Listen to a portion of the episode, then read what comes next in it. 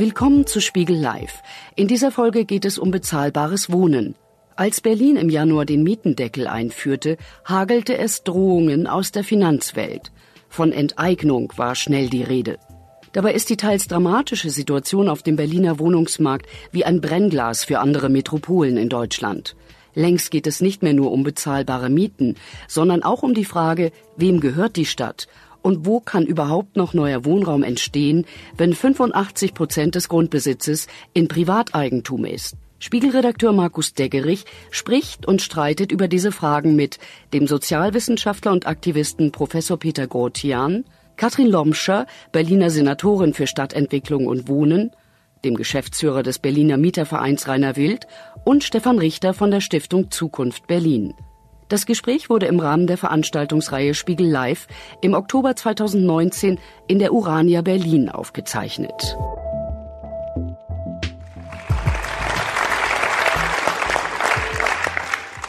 Ich möchte ganz unhöflich anfangen mit dem Professor Provokateur und nicht mit der Dame, ähm, weil ich genau bei dieser Geschichte von vor, vor 20 Jahren kurz einsteigen möchte.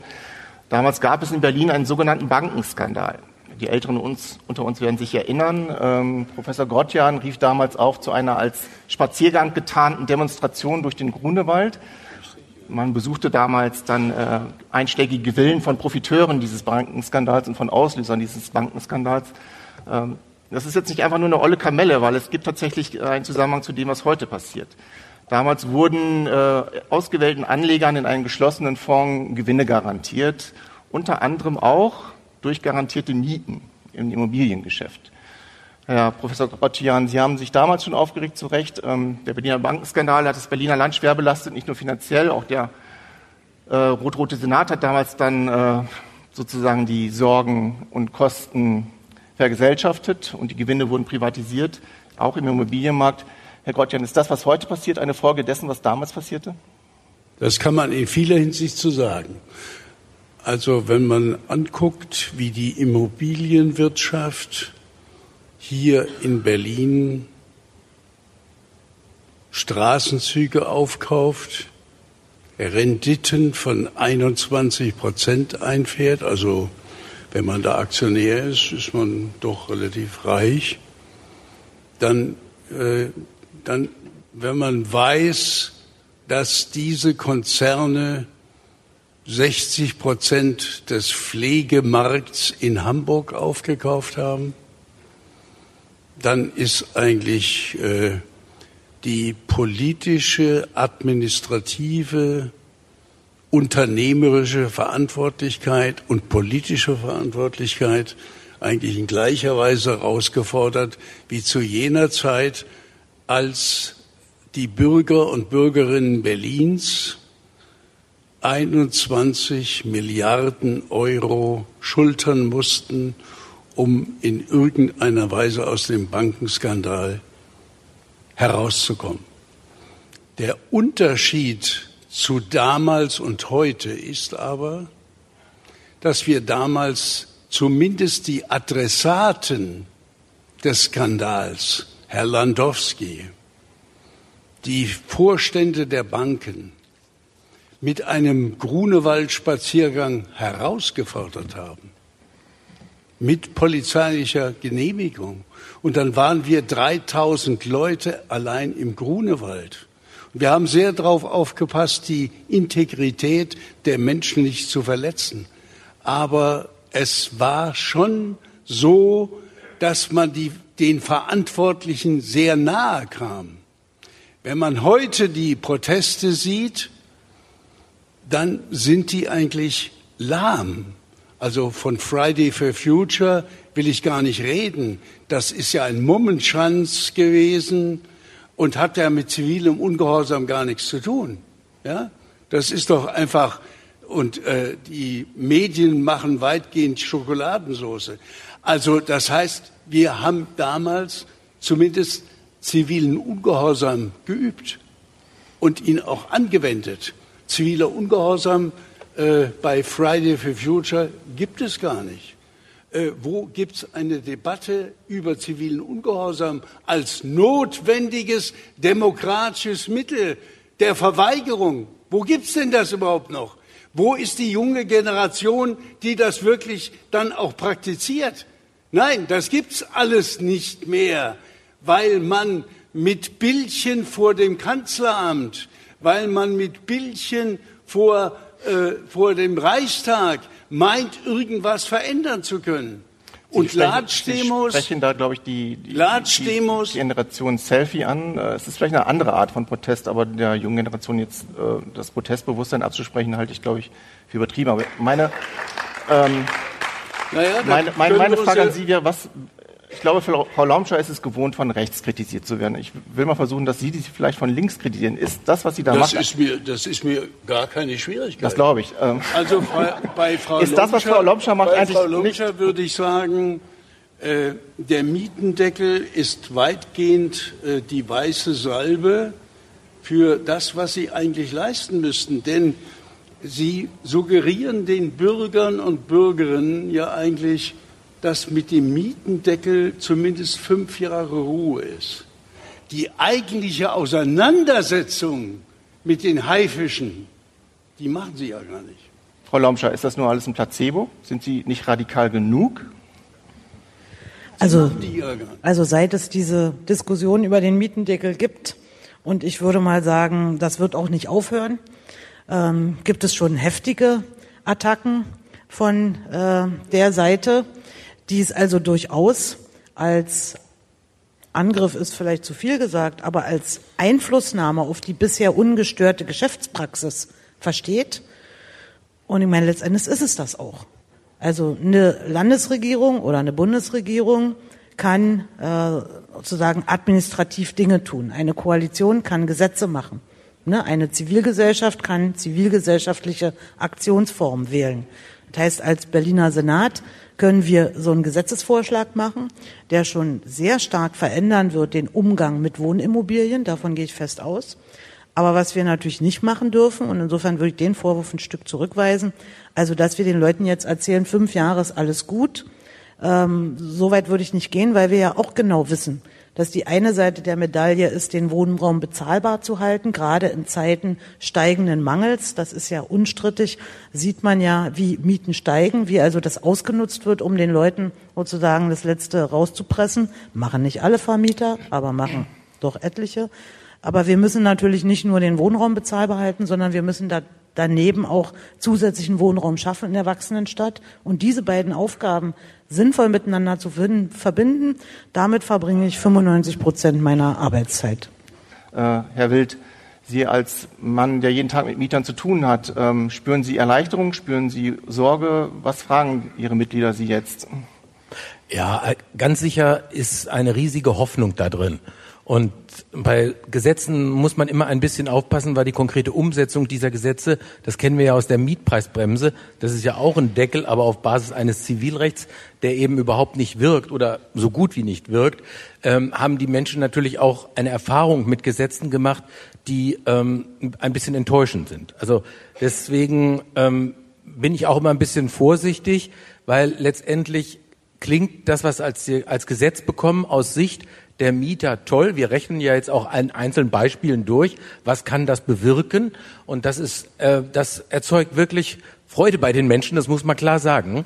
Ähm, auf der anderen Seite ist es natürlich auch so, wenn das Gesetz in Kraft tritt und die Vermieter das Gesetz nicht beachten, dann bleibt ja zunächst mal alles wie es ist. Und dann wird ein Stück der Auseinandersetzung wieder auf das Verhältnis Mieter-Vermieter abgewälzt, weil dann im juristischen Streit man sich zur Durchsetzung des Deckels sozusagen äh, gezwungen sieht. Also insofern muss man schon ein bisschen gucken. Aber die Hoffnung, die ist natürlich groß, vor allen Dingen auch bei Wohnungssuchenden.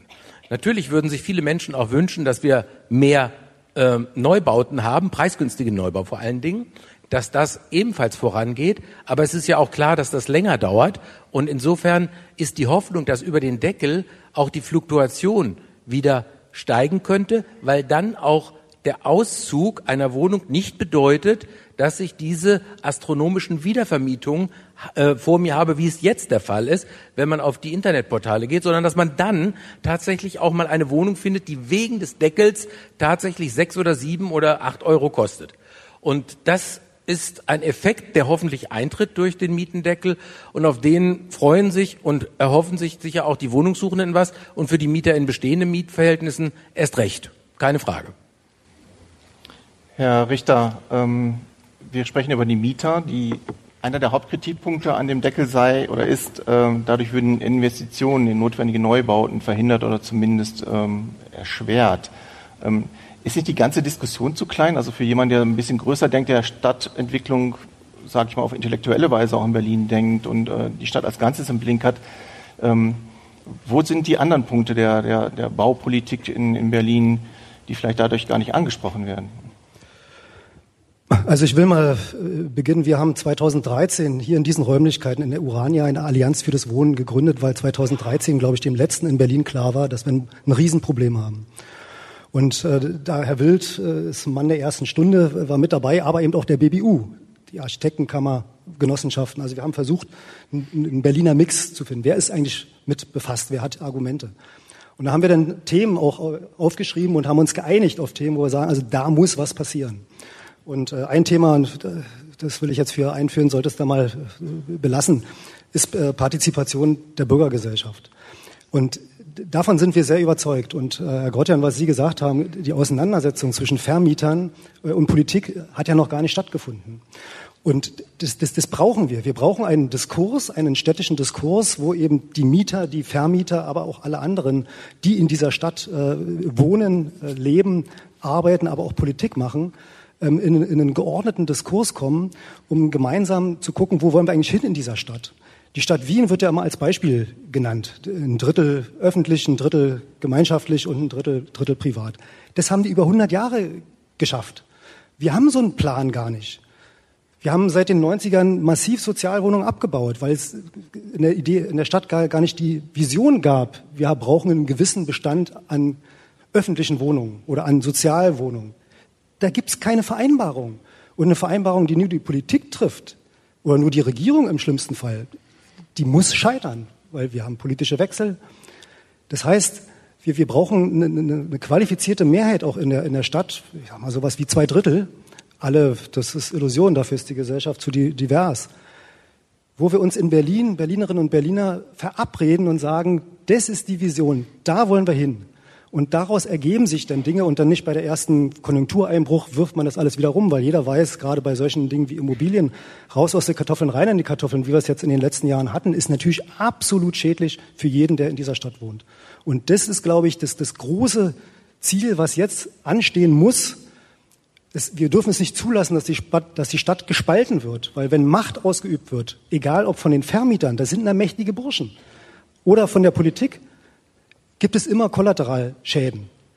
Im schlimmsten Fall die Spaltung der Stadt. Und das dürfen wir nicht hinnehmen. Wir müssen jetzt gucken, wo wollen wir als Stadt hin und müssen dort mit den Betroffenen weitestgehend Einigkeit oder ein Einvernehmen bekommen. Und dann gibt es immer wieder Dinge, die dann politisch entschieden werden, wo Mehrheiten entscheiden. Aber das Große, die großen Visionen, ich glaube, die müssen wir gemeinsam verabreden und das fehlt in der Stadt komplett.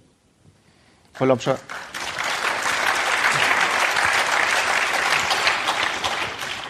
Er beklagt die fehlende Vision. Was ist denn Ihre Vision?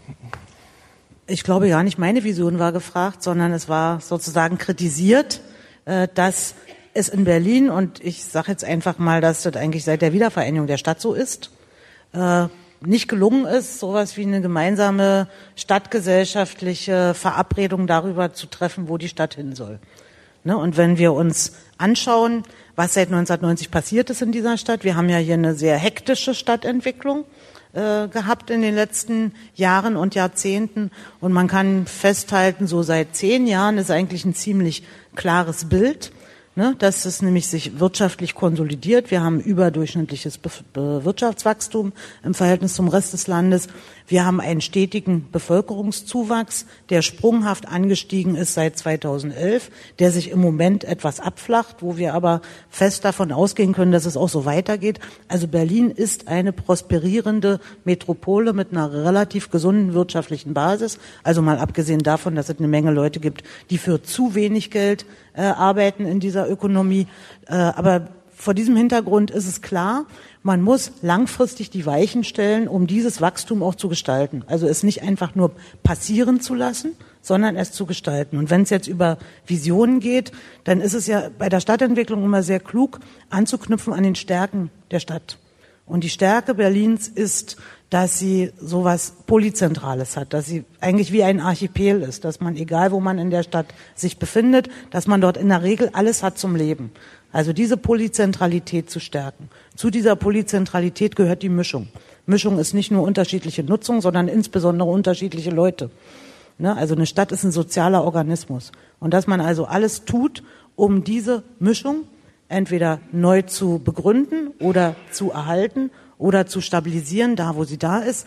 Das klingt ein bisschen abstrakt, aber zum Schluss bedeutet es bei jedem einzelnen Planungsprojekt, dass man dafür sorgt, dass man unterschiedliche Bauherren findet, die sich sozusagen einem solchen äh, Ziel gemeinsam verpflichten, dass man äh, nicht nur Wohnungen baut, das ist ja jetzt immer die Schwierigkeit. Ne? Alle sagen, wir brauchen Wohnungen, Wohnungen und wir müssen dafür sorgen, dass da eben die Erdgeschosse für Kitas, für Gewerbe, für Einzelhandel frei bleiben. Also dass wir jetzt nicht äh, in diesen Zyklus wieder verfallen, dass jetzt sagen alle zack Wohnungen, dann sagen alle zack Büros. Nein, wir müssen die Stadt bauen. Und das ist die Aufgabe, die in Berlin sozusagen nicht an ein, zwei Projekten oder so sich zeigt, sondern wir haben jetzt inzwischen 17 Stadtquartiere definiert, in denen wir diesen Weg gehen. Und wir haben, ich weiß gar nicht wie viele, ich glaube über 500 äh, Bauprojekte mit mehr als 200 WE aktuell. Also es ist äh, richtig viel Musik drin.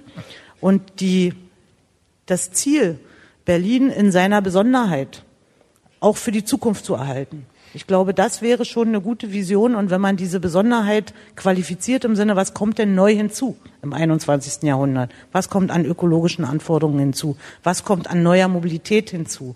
Wie verändert die Arbeitswelt möglicherweise auch Wohnverhältnisse? Also solche Fragen zu diskutieren, das ist, glaube ich, in der Stadtentwicklung sehr wichtig.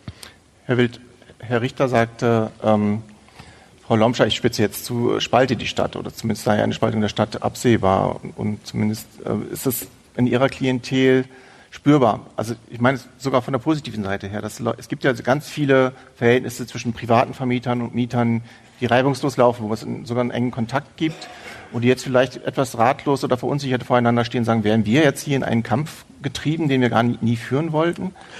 Also ich glaube, hier gibt es eine Verschiebung. Ähm, ich glaube eigentlich nicht, dass äh, der Mietendeckel äh, Entwurf die Stadt spaltet.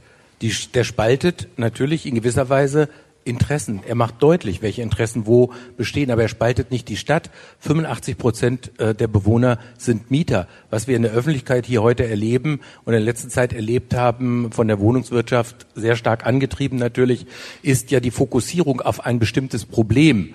Äh, aber damit sozusagen zu sagen, die Stadt ist gespalten, das glaube ich ist ähm, nicht das richtige Wort. Und ich glaube auch, dass die Mieter das gar nicht so erleben, auch nicht im positiven Sinne. Im Sinne so nach dem Motto, jetzt endlich wird die Stadt gespalten. Nein, ähm, dazu ist sozusagen die Frage, wie wir mit als Mieter zum Beispiel mit einem hohen Anteil privater Vermieter in unserem Alltag umgehen, eine viel zu wichtige Frage. Diese, das, es gibt natürlich protestierende Mieter, das ist auch richtig so, aber die, der, der Großteil der Mieter hat ein Interesse an einem sicheren Wohnen, einem preisgünstigen, sicheren Wohnen. Und ähm, ich glaube, das dominiert ziemlich. Aber lassen Sie mich noch einmal kurz auf die Vision zurückkommen. Ich glaube schon, dass der Konflikt, den wir jetzt hier in Berlin um den Mietendeckel erleben, ein Stück von Vision offenlegt. In der Tat. Und zwar einfach deswegen, weil das gar kein Berliner Problem ist, sondern ein Problem ist, was wir in allen Metropolen dieser Erde haben. Und ich kann Ihnen gar nicht sagen, ähm, in welchem Maße derzeit wir angesprochen werden äh, von Spanien über die USA bis zu England, weiß der Teufel wohin, die ein riesiges Interesse daran haben, an der Frage, wie dieser soziale Konflikt zwischen einer privat organisierten Wohnungswirtschaft, die stark renditeorientiert arbeitet, mit den ganzen Finanzinvestoren dahinter, auf der einen Seite und einer sozialen Stadtentwicklung, die den Menschen ein sicheres, leistbares Wohnen ermöglicht, wie dieser Konflikt lokal gelöst werden kann. Da gibt es ein weltweites Interesse daran. Und deswegen ist das, was hier sozusagen über den Mietendeckel angestoßen wird, in der Tat ein Teil einer Vision, wie sie sich entwickelt, wohin, was kooperativ nachher wird, welchen Anteil gemeinwohlorientierte Anbieter bekommen, das wird alles noch zu bestimmen sein. Aber ähm, ich glaube schon, dass es für die Gesellschaft eine solche Auseinandersetzung tatsächlich ein ganz wichtiger Teil ist. Herr Gottjan. Herr Wild sagt, die Völker der Welt schauen mal wieder auf diese Stadt. Ähm, ist Frau Lomscher die Bändigerin des Raubtierkapitalismus? Also ist eigentlich das Problem, das wir da lösen müssen, oder sie versucht zu lösen, ein sehr viel größeres? Nein, aber man darf doch die Berliner und Berlinerinnen nicht unterschätzen. Wenn heute eine Umfrage veröffentlicht worden ist, die sagt, 46 Prozent der Berliner und Berlinerinnen sind für Enteignung. Und 46 Prozent sind dagegen. Dann merkt man doch, was in der Stadt los ist. Dass die Frage von Wohnraum, bezahlbaren Wohnraum, eine Frage von Kapitalismus ist. Da, das haben die Berliner inzwischen gemerkt, dass die Vertreibung von, von Mietern und dass 21 Prozent Rendite ganz eng zusammenhängen. Das haben die Berliner inzwischen aber wirklich kapiert. Und deswegen ist der Brass in der Stadt auch so groß, weil man jetzt eigentlich äh, eine weiße Salbe drauf tut mit dem Mietendeckel äh, nicht so recht weiß, was ist. Also ich bin für das Experiment Mietendeckel.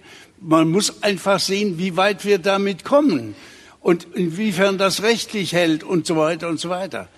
Aber ich bleibe nochmal bei der Formulierung, äh, Katrin Lomscher, den eigentlichen Konflikt, den Sie machen müssten, den machen Sie gar nicht. Wo ist denn das Konzept gegen Miethaie? Wo bestellen Sie denn die Miethaie Padovic und Company mal überhaupt ein, was die in der Stadt an Verbrechen vollziehen. Da gucken Sie einfach zu. Die Immobilienwirtschaft ist doch ungeheuer mächtig. BlackRock ist doch überall. Und äh, was macht die Politik? Die Merkels und die machen gar nichts. Die empfangen BlackRock und geheimnisvoll und so weiter. Und Deutsche Wohnen genau das Gleiche. Das heißt, das heißt im Grunde genommen, man muss sich dem eigentlichen Problem widmen. Und Linke und SPD haben doch alles dafür getan, die Wohnungen zu verscherbeln und jetzt wieder zurückzukaufen. Endlich, endlich geht's gegen Linke und SPD. Das ist in Ordnung. Da wird der Saal munter. Ich will nur darauf hinweisen, die Wohnungen sind verkauft worden seit der Unterschrift unter den Einigungsvertrag 1990. Damals gab es eine Privatisierungsverpflichtung für alle ostdeutschen Wohnungsbaugesellschaften und Wohnungsgenossenschaften. Der CDU-SPD-Senat, der, ich, darüber spreche ich ja gerade. Der CDU-SPD-Senat hat die GEHAG verkauft, hat eine Privatisierungsverpflichtung für die West, für die Westberliner Gesellschaften äh, gemacht, dass die der erste rot-rote Koalition die GSW verkauft hat, war ein bitterer Fehler und das wissen auch alle und das sagen auch alle. Und wir haben sozusagen, glaube ich, unsere Lektion gelernt. Äh, das mit dem Einbestellen von Padovic und Tecker und wie sie alle heißen, ist eine lustige Sache. Also natürlich habe ich mit denen auch schon gesprochen und es ist durchaus unangenehm. Äh, was äh, dabei in der Regel rauskommt, ist, dass das, was sie da tun, legal ist dass das, was sie da tun, legal ist. Und zwar nach Bundesgesetzen, nach Europagesetzen, äh, nach internationalen Handelsbeziehungen. Das heißt, wir reden über Dinge, was muss sich sozusagen global ändern und was können wir in unserem großen Dorf in Berlin alleine regeln. Ne, deshalb ist dieses Experiment Mietendecke so wichtig, dass wir hier auf der Grundlage einer, ich sag mal, wiedergefundenen Regelungskompetenz der Länder äh, jetzt hier ein ziemlich rasantes Gesetzesvorhaben machen, was mehr tun wird, als nur weiße Salbe zu äh, sein, sondern was tatsächlich Geschäftspraktiken bei der Bewirtschaftung von Wohnungsimmobilien ändern wird. Der Neubau ist explizit ausgenommen. Wer in seine Wohnung investiert hat, der wird auch auf diese Mietentabelle einen Aufschlag nehmen dürfen. Wer eine, jetzt eine besonders niedrige Miete hat, unter fünf Euro, der wird doch bei der Wiedervermietung nicht auf die Vormiete begrenzt, sondern der darf ein bisschen mehr machen. Das heißt, es ist schon darauf ausgerichtet, dass sozial verantwortungsvolle Wohnungsbewirtschafter damit werden leben können. Und natürlich ist es, weil es ein Eingriff ins Eigentum ist, auch eine Härtefallregelung Teil dieses Gesetzes. Das heißt, wer beim allerbesten Willen damit nicht klarkommt, nicht derjenige, der für das 40-fache der Mieteinnahmen sich jetzt hier ein Haus geschossen hat, sondern wer gut darlegen kann aufgrund seiner äh, entsprechenden Kalkulation, dass er jetzt zehn Jahre die Miete nicht erhöht hat und deshalb jetzt hier nicht fünf Jahre nichts machen kann, für den wird es eine Regelung geben. Also lange Rede, kurzer Sinn, das, was wir hier in Berlin machen können, das können wir in Berlin machen. Das, was wir in Berlin nicht machen können, das müssen wir offenlegen. Das müssen wir transparent machen, wo wir an Grenzen stoßen. Und wir stoßen gerade bei der Immobilienwirtschaft an sehr, sehr viele Grenzen. Ich will nur an das Thema Share Deals erinnern. Ne, da haben wir keine Chance. Es gibt kein öffentliches Immobilienregister. Bestimmte äh, sozusagen Missstände städtebaulicher Art können wir deshalb nicht ändern, weil wir die Eigentums- äh, oder die wirtschaftlich Berechtigten auf die gar keinen Zugriff gewinnen und nicht mal wissen, wer, wer das ist, weil es nirgendwo dargestellt wird. Ne? Also wenn es da so eine SRL und Luxemburg, dann hört sich das ja mitunter auf. Also das Thema ist, wir müssen auf der Ebene handeln, auf der wir Verantwortung tragen. Und ich glaube, das machen wir hier mit Augenmaß. Herr Richter, das Mantra der, der Stadtentwicklung in Berlin hieß jahrelang bauen, bauen, bauen. Aber es Bauen ist ja nicht gleich Bauen. Was braucht man zum Bauen? Es geht um die Frage, wo baut man? Wer baut dort? Für was baut er? Für wen baut er? Wie baut er? Und vor allem zu welchem Preis baut er? Was ist da schiefgelaufen? Ja, auch hier äh, drückt man sich um Zielkonflikte. Und äh, das war das zweite Thema, was wir in der Allianz für das Wohnen äh, aufgerufen haben. Äh, wir haben das genannt, bedarfsgerecht, umweltfreundlich, kostengünstig, Qualität versus Kosten. Das ist ein Punkt, ich muss das ablesen, weil wir haben in der Tat das schon vor, vor vielen Jahren geschrieben und äh, einiges ist ja auch passiert in der Vergangenheit. Ich sage nur äh, Ausweisungen von urbanen Gebieten zum Beispiel, um das ganze Thema Lärm und Gewerbe und Wohnen besser auch ähm, in sehr urbanen Gebieten verträglich machen zu können. Aber ich will ein Thema nehmen, was ja jetzt auch wieder stark in der Debatte ist, ähm, die energetische Sanierung. Da lügt man sich ja in die Tasche. Äh, wir wollen Klimaschutz, Fridays for Futures äh, haben Sie äh, angedeutet. Wir haben CO2-Emissionsziele, die kann man finden, wie man will, aber sie sind, glaube ich, allgemeiner gesellschaftlicher Konsens. Und wir wissen, dass der Gebäudebestand in Berlin mit der größte Hebel ist, den wir haben zum, zum Klimaschutz. Und wir haben eine Sanierungsrate von 0, ein bisschen, 7 oder 8. Helfen Sie mir. Sie können sich ausrechnen, wir brauchen über 100 Jahre, um nur einmal durch zu sein. Das verträgt sich mit den Klimazielen überhaupt nicht. In keinster Weise. Und auf der anderen Seite wollen wir kostengünstiges Wohnen. Völlig klar. Und wir wollen mit energetischen Sanierungen keine Mieter rausdrängen, wo dann umgelegt wird, etc. Das heißt, auch hier brauchen wir natürlich einen gesellschaftlichen, einen offenen gesellschaftlichen Diskurs, um diesen Zielkonflikt mal aufs Trapez zu heben. Das passiert ja nicht. Wird immer geschwiegen und, und, und, und weggedrückt, immer je nachdem, wo man sich gerade, gerade befindet. Und natürlich kann es nicht sein, so wie es heute ist, dass die Mieter alleine die Lasten der energetischen Sanierung tragen durch das Umlegen der Miete. Das, das geht natürlich nicht, sondern da müssen sich natürlich die Vermieter äh, beteiligen und auch die öffentliche Hand. Und da muss man gucken, wer kann, wer muss welchen Baustein auch tragen letztendlich von den Kosten, die sich durch Einsparungen nicht, nicht, nicht decken lassen. Also es gibt Punkte, wo man sich einfach mal ehrlich machen muss, wo man mal das auf den Tisch legen muss, sagen, können wir das schaffen? Wie schaffen wir das? Und dann muss es dann Verabredungen geben. Aber wir haben in, in dem Punkt etliche Maßnahmen auch aufgeschrieben, was eben zu beachten ist. Also zum Beispiel Infrastruktur äh, nutzen an beiden Seiten von Straßen bauen etc. Solche Punkte haben wir mit, mit äh, aufgenommen. Ähm, aber eben auch ähm, Fertigteil Holzbauweise. Also das wird ja jetzt äh, teilweise äh, äh, probiert. Also wir haben mehrere Maßnahmen aufgeschrieben, äh, wo es möglich sein könnte, Neubau letztendlich auch zu ver verbilligen.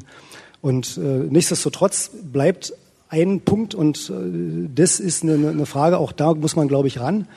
Äh, und das gibt es ja auch in anderen äh, Städten. Also Wien ist ja immer so, ein Beispiel. Auch die reglementieren das und das ist der Bodenpreis. Da können wir natürlich nicht sagen, der, der spielt keine, keine Rolle, sondern es ist mittlerweile der Preistreiber schlechthin. Und damit brauchen wir, glaube ich, einen neuen Umgang. Und ich glaube schon, dass es dafür auch ein, eine Mehrheit in der, in der Stadtgesellschaft gibt. Denn äh, ich warne immer ein bisschen davor, das klang hier in der einen oder anderen Wortmeldung so raus zu sagen, die Vermieter, das sind alles irgendwie die Blackroads und wie sie, wie, wie sie alle heißen. Das muss man ja sehr, sehr differenzieren. Genossenschaften will ich nur mal reinwerfen, aber es gibt viele private äh, Vermieter, die ja auch ein Interesse daran haben, dass ihr ja auch Geschäftsmodell, natürlich ist es auch ein Geschäftsmodell, äh, funktioniert, langfristig, dass auch die Mieter zufrieden sind, dass man hier in der Stadt ein, ein Standing hat und ich denke schon, dass es gerade zu solchen Fragen auch gelingt, wenn man mal einen öffentlichen, ehrlichen Diskurs und Argumente auf den Tisch packt, dass es da auch zu Verabredungen und gemeinsamen Handlungsempfehlungen kommen kann. Ich würde Ihnen, ich würde Ihnen gerne ein Zitat vorlesen und Sie fragen, von, von wem Sie glauben, dass es ist. Ähm, das Zitat lautet, weil Sie den Boden angesprochen haben. Die bodenreformerischen Fragen sind nach meiner Überzeugung Fragen der höchsten Sittlichkeit. Was denken Sie, von wem stammt dieser Satz? Karl Marx, Che Guevara, Jochen Vogel, guter Tipp. Auch nicht. Es war Konrad Adenauer. Herr Gottjan, brauchen in seiner, wir. In seiner frühen Zeit. In seiner frühen Zeit als Bürgermeister, richtig, genau. Brauchen wir eine neue Bodenreform? Ja, ich glaube, die brauchen wir. Das hat der Hans-Jochen Vogel, der ja dann hier auch regierender Bürgermeister gesagt. Äh, das hat er schon zu Zeiten vertreten, als er noch Oberbürgermeister von München war. Und ich glaube, er hat gerade bei München ganz gut nachweisen können, dass wenn, wenn kein Halt bei der Bodenspekulation ist, äh, dass dann auch kein vernünftiger sozialer Wohnungsbau stattfinden kann, dass dann die Eigentumsmöglichkeiten äh, nicht realisiert werden. Das Grundproblem, und da, Frau Lomscher, sind Sie ganz still. Das Grundproblem ist ein Zitat von Dieter Hildebrand, dem begnadeten Kabarettist. Der hat uns eigentlich eine Wahrheit mitgeteilt, die Politiker wirklich ernst nehmen, nämlich die Wahrheit, Politik ist, was die Ökonomie zulässt. Das ist die Wahrheit.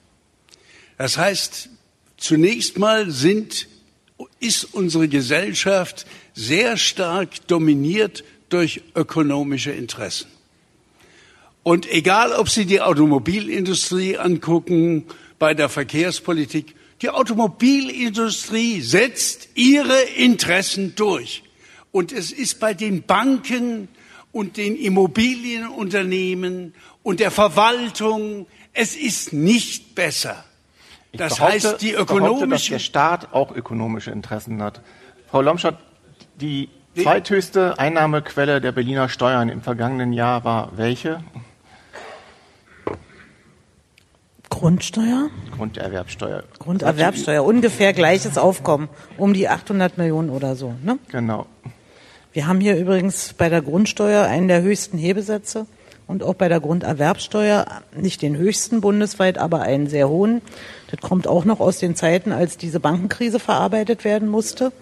Ne? Also es hilft uns an der einen Stelle äh, sozusagen Budget für Stadtentwicklung und äh, Politikgestaltung zu haben. Auf der anderen Stelle ist der Staat natürlich auch ein Stück weit kontraproduktiv an bestimmten Stellen. Das will ich überhaupt nicht bestreiten. Herr Richter, ist, Sie, Sie sagt es selber, ist der, ist der Staat als Bauherr Teil der Lösung oder Teil des Problems? Äh, sicherlich Teil der Lösung, aber äh, eben nicht die Einzellösung. Wir dürfen nicht vergessen, noch vor wenigen Jahren 100 Prozent des, des Neubaus haben die Privaten gestemmt. Auch das muss man mal sehen.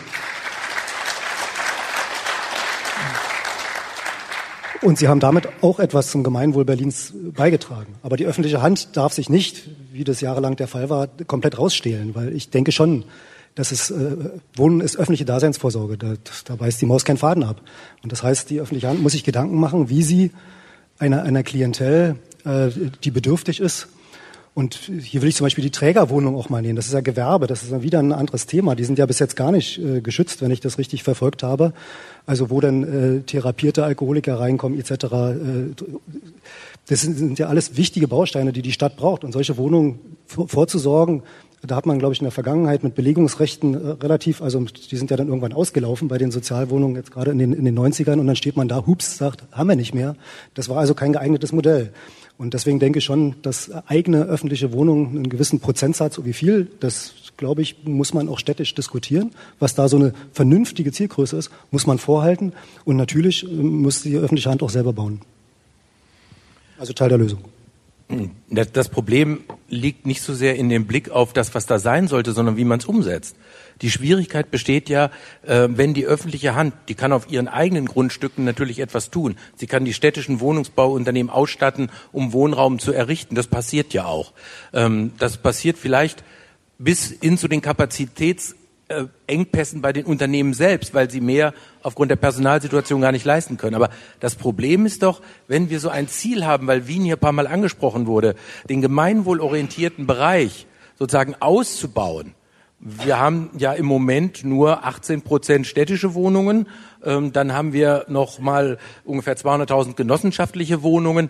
Aber alle wissen, dass sozusagen der preisgünstige Wohnraum als Anbieter zu wenig am Markt vorhanden ist. Das ist klar, weil viele Einzelhauseigentümer haben in den letzten Jahren verkauft an Investoren, haben viel Geld dafür bekommen und die versuchen, diese Kosten, die sie jetzt hatten, natürlich auch umzusetzen in eine Mieten- und Eigentumspolitik, muss man ja auch schon sagen. Umwandlung von Mieten in Eigentumswohnungen gehört ja auch dazu. Aber die Frage ist doch, wo kann tatsächlich preisgünstiger Wohnungsbau denn überhaupt errichtet werden? Unter welchen Bedingungen? Und da ist der Boden eben angesprochen werden. Wenn 85 Prozent des Bodens innerhalb des S-Bahn-Ringes in privater Hand sind und 15 Prozent in öffentlicher Hand, dann können wir uns viel Gedanken machen über Grünanlagen, die beseitigt werden sollen, über Straßen, die, die verringert werden, äh, Profile, die verringert werden sollen. Und sie werden, und man wird den Protest der Menschen erleben, weil man sagt, das sind doch auch Stadtqualitäten, die wollen wir nicht aufgeben. Aber was ist mit den 85 Prozent privaten Grundbesitz, der bebaubar ist? So, und jetzt werden da Wohnungen, äh, Grundstücke gehandelt und diese werden gehandelt zu Preisen, da wird einem schwindlig. Bis in der Mitte bis zu 11, 12.000 Euro pro Quadratmeter. Und wenn es Menschen gibt, die in dieser Situation sagen, bauen, bauen, bauen ist die Alternative zu Decke, dann ist es so verkürzt wie nur irgendwas. Weil dann müsste man auch einen Vorschlag machen, wie denn zu diesen Preisen, zu denen wir Wohnungsbau für breite Schichten der Bevölkerung wollen, wie wir den in der Stadt überhaupt hinkriegen. Das seht ihr auf einzelnen Grundstücken, aber ich rede hier von Masse. Es geht darum, wenn wir so viele Wohnungssuchende haben und die haben in der Regel ein durchschnittliches Einkommen, auch die Zuwanderer haben eher ein durchschnittliches, sogar ein unterdurchschnittliches Einkommen, weil sie meist junge Haushalte sind. So, und dann brauche ich eine Antwort für diese Frage. Und da stimme ich Herrn Richter zu. Diese Frage ist nicht gelöst, weil dann kommt auch wirklich, dann kommt Eigentumsrechtliches, ganz klar. Weil wenn ich sage, wenn du jetzt dein Grundstück für 5000 Euro pro Quadratmeter veräußern willst und der nächste kommt, dann sagt er, Entschuldigung, ich kann da nur noch Eigentumswohnung machen und die Eigentumswohnungen kosten 8000 Euro pro Quadratmeter. Ist das das, was unsere Zielvision für die Stadt ist, dass wir in der Innenstadt noch mehr Wohnungen haben, die 8000 Euro pro Quadratmeter haben? Das sollte sie nicht sein. Wir sind damals auch in dem Bündnis eingetreten für eine soziale, durchmischte Stadt. Und das geht nicht, wenn wir den Boden außen vor lassen. Und da sind wir, glaube ich, auch sehr klar, das muss passieren. Wir haben keine Lösung dafür, sage ich auch, weil das hat so viel verfassungsrechtliche Probleme auch. Aber zu sagen, wir wollen einfach nur bauen, bauen, bauen beispielsweise, greift da ja viel zu kurz. Also ich meine, Sie haben ja vorhin versucht, die Frage zu stellen, wo kann man bauen, wer soll bauen, wie soll gebaut werden. Also dafür hat Berlin ja einen Plan gemacht. Der Plan ist Ende August beschlossen worden, der Stadtentwicklungsplan Wohnen 2030.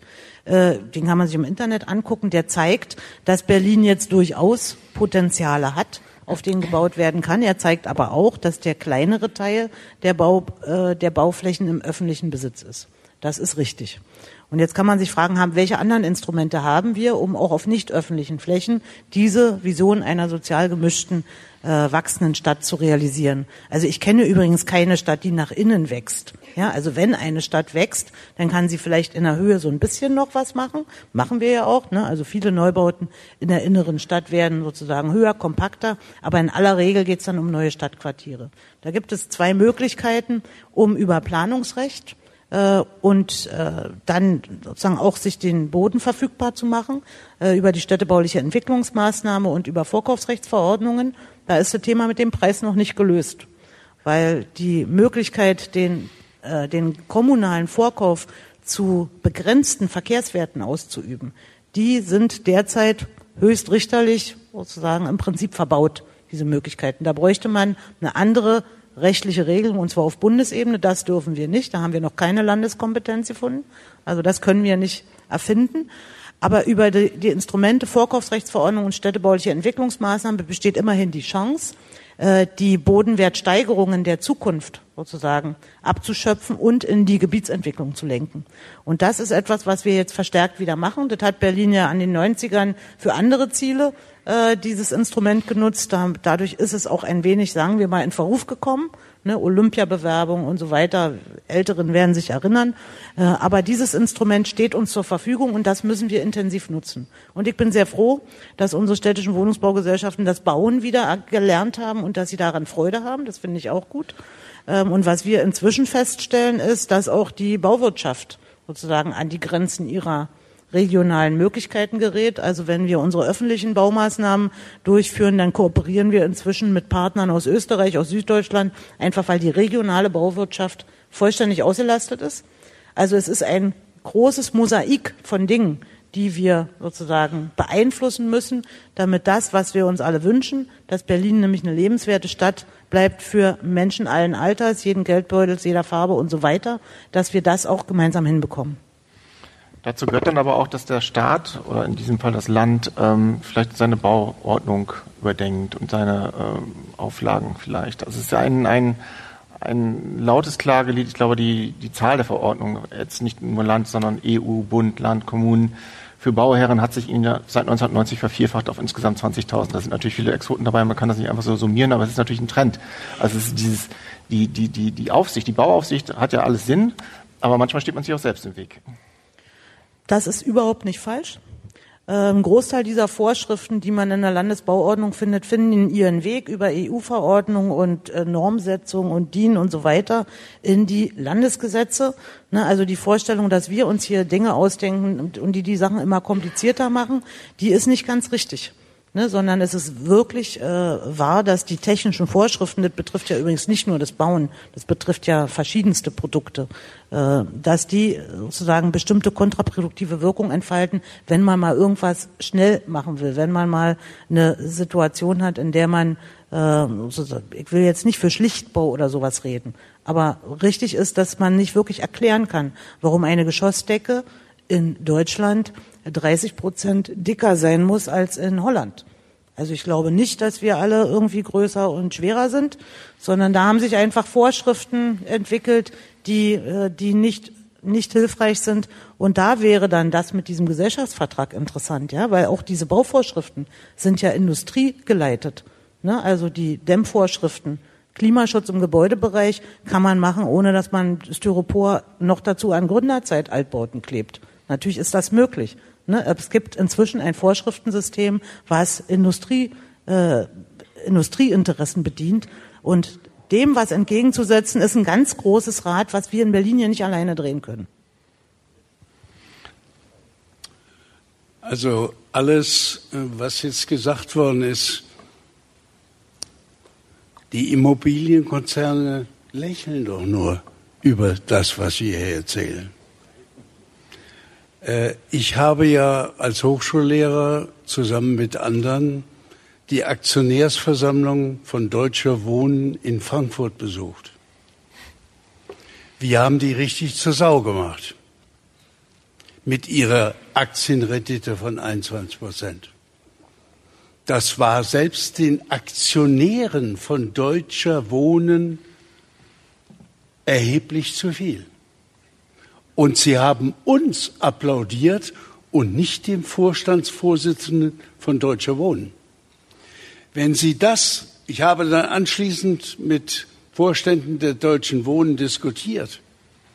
Und dann habe ich ihnen gesagt, wenn ihr überhaupt noch mal Glaubwürdigkeit erreichen wollt, dann müsst ihr bei der Aktienrendite runter dann müsst ihr den Mietern in Berlin äh, soziale Wohnungen auch versprechen und realisieren.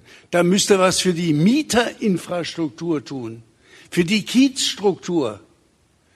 Und ich dachte, die sagen jetzt mir gleich, äh, Sie, Grotjan, Sie sind kein Ökonom, gehen Sie nach Hause. Nein, die Unternehmer sagten plötzlich, mit den Aktienrenditen zurückführen und die anders verwenden, Herr Grotjan. So denken wir inzwischen auch, weil wir bedrängt werden und weil die Mieterproteste überall auf der Welt die gleiche Struktur haben. Und da frage ich Sie einfach, Frau Lomscher, was tun Sie denn eigentlich, um den Druck auf diese Unternehmen zu erhöhen? Was tun Sie denn dafür? Sie treffen sich mit denen klammheimlich, mit BlackRock und anderen. Das weiß ich doch alles inzwischen. Ja? Und was kommt daraus heraus? Es müsste doch herauskommen, dass man mit denen darüber verhandelt, dass sie für ihre Mieter was machen. Dass man, man muss ja, glaube ich, gar nicht so weit gehen, immer die deutsche Wohnen und Satz zu Ende, Mal ein Satz zu Ende. Nein, Entschuldigung. Dass man mit ihnen darüber verhandelt, dass sie sich als Stiftungsunternehmen organisieren. Dann haben sie nämlich sehr viel mehr Spielraum. Und äh, dann darüber verhandelt, was sie den für bezahlbaren Wohnungen an Investitionen bieten können. Aber da denken Sie noch nicht mal dran, das mit ihnen auszuhandeln. Na, ich glaube, die Botschaft des Mietendeckels ist auch bei der Deutschen Wohnen angekommen. Also es ist jetzt nicht so, dass da. Äh, Na ja. ja. Aber wir müssen, wir, Sie haben natürlich recht, aber ich glaube auch, dass, dass man über diese, diese maßlosen Renditen vielleicht gar nicht reden muss. Natürlich ist das völlig inakzeptabel und auch sozial schädlich. Äh, das ist der reine Markt. Ich will aber mal auf den Kleinbauherrn zurückkommen, der vielleicht irgendwie ein reinen Familienhaus baut. Und bei den stiegenden Baukosten, also Baukosten sind einfach, es gibt verschiedene Quellen, die einen sagen 40 Prozent, die anderen sagen 60 Prozent, ist egal wie, es ist immens gestiegen. Wenn ich auf einen Quadratmeterpreis von 3.250 bei den Baukosten komme, wenn ich noch keine 20 Prozent, sondern nur noch ein Gewerbe, eine Rendite von 3 Prozent will, muss ich trotzdem 10 Euro nehmen kalt. Da ist das Problem. Also in dem bestehenden Institutionssystem kann man die Lücke zwischen der bezahlbaren Miete und den realen Kostenmieten nur durch Förderung schließen. Zum jetzigen Zeitpunkt. Ja, wenn uns dann später noch was Besseres eingefallen ist, können wir die Fördersumme vielleicht ein bisschen reduzieren. Aber die Wohnraumförderung ist im Prinzip das Instrument, was wir haben, um für welchen Bauträger auch immer die Möglichkeit zu eröffnen, äh, unter diesen gegebenen Bedingungen auch bezahlbaren Wohnraum zu schaffen. Und die ich habe es, nee, habe ich hier noch nicht gesagt, die Wohnungsbauförderung ist im Jahr 1998 in Berlin mal komplett eingestellt worden. Und sie ist erst 2014 wieder gestartet mit einem sehr bescheidenen Betrag. Wir sind inzwischen sozusagen bei über 300 Millionen jährlich, die wir dafür ausgeben. Wir haben die Förderrichtlinien so verändert, dass wir auch äh, zum Beispiel besonders hohe Bodenpreise oder besondere architektonische Anforderungen oder besondere äh, ökologische Anforderungen, dass wir also so ein Modulsystem haben, dass man eine erhöhte Grundfinanzierung hat und dann noch zusätzliche äh, Elemente dazukommen. Also mit der Wohnraumförderung gelingt es, auch mit den heutigen Bedingungen bezahlbar zu bauen. Aber je stärker die Kosten steigen, umso höher muss dann wieder der öffentliche Aufwand sein, um diese Differenz zu finanzieren. Also eigentlich bräuchten Sie den Baukostendeckel, aber das ist sozusagen ja auch nicht Ihr, Ihre Zustand. Also. Das ist ehrlich gesagt, das ist ehrlich gesagt das nächste, wofür ich mich interessieren würde. Da haben, weil das wirklich eine Entwicklung ist, wenn die immer so weitergeht. Ne? Also wir sehen ja, was in den letzten zehn Jahren passiert ist. Und wenn wir das einfach mal projizieren auf die nächsten zehn Jahre, dann ist völlig übersichtlich, dass das nicht geht. Ne? Also es geht im Übrigen auch nicht für den Schulbau und es geht auch nicht für den Bau von Straßen, Brücken und äh, Schienen. Also wir müssen uns da tatsächlich was überlegen. Ja, also ich glaube, das ist tatsächlich ein ernstzunehmendes Problem für den Neubau. Im Bestand ist das nicht ganz so gravierend, weil die baulichen Maßnahmen, die da anstehen, ähm, noch nicht sozusagen in dem Umfang einen Preisanstieg äh, hatten. Aber beim Neubau, ich wollte ich wollte auch sagen, warum.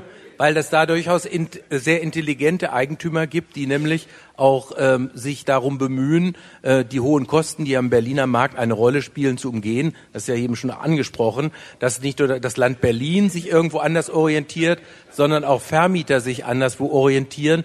Und zum Beispiel äh, Vonovia kauft seine Fenster zum Beispiel in Rumänien ein. Ob das jetzt sozusagen ein Idealbild ist, sei dahingestellt. Aber sie tun es für die Modernisierung und auch für Neubauten, von denen sie ja nicht so viel errichten. Aber ich glaube, wir dürfen nicht vergessen, dass die Baukostensteigerung ist ein wichtiger Punkt. Aber wir werden diesen zentralen Punkt, über den wir vorhin gesprochen haben, Grundstückspreis, damit nicht lösen.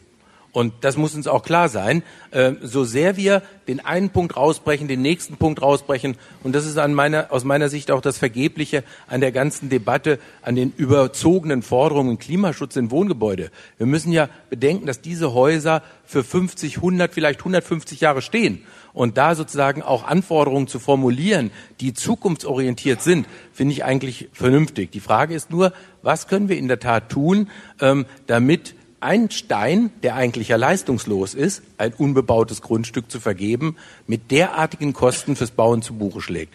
Und das will ich nicht einsehen. Und solange wir das Problem nicht lösen, glaube ich, müssen wir uns mit den Kleckerliskram nicht so sehr beschäftigen. Frau Lomscher, sagen Sie es, nehmen Sie es in den Mund, das böse Wort Enteignung? Naja, es wird ja in dieser Stadt gesagt, obwohl eigentlich immer der Artikel 15 Vergesellschaftung adressiert wird ne, und das äh, Volksbegehren ist natürlich auch ein Teil sozusagen der Antwort auf die Misere auf dem Wohnungsmarkt, die wir erleben haben und auf den Umgang gerade solcher finanzmarktorientierten Akteure.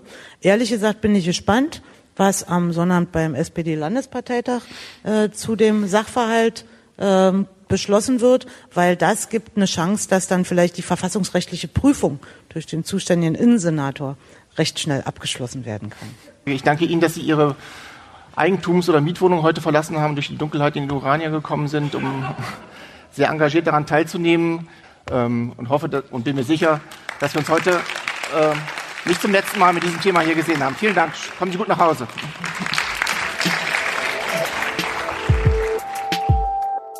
Das war Spiegel Live, ein Gespräch über bezahlbares Wohnen, entstanden in Kooperation mit der Urania Berlin. Wenn Sie nun Lust bekommen haben, selbst eine der Spiegel-Veranstaltungen zu besuchen, finden Sie die nächsten Termine auf www.spiegel-live.de oder abonnieren Sie einfach diesen Podcast, um künftig keine Episode zu verpassen. Spiegel Live finden Sie in allen gängigen Podcast-Apps wie Apple Podcasts, Castbox oder auf Spotify. Wenn Sie uns Feedback zu diesem Podcast senden wollen, schreiben Sie einfach an podcast@ spiegel.de. Und falls Sie uns bei Apple Podcasts hören, können Sie dort gern eine Bewertung hinterlassen.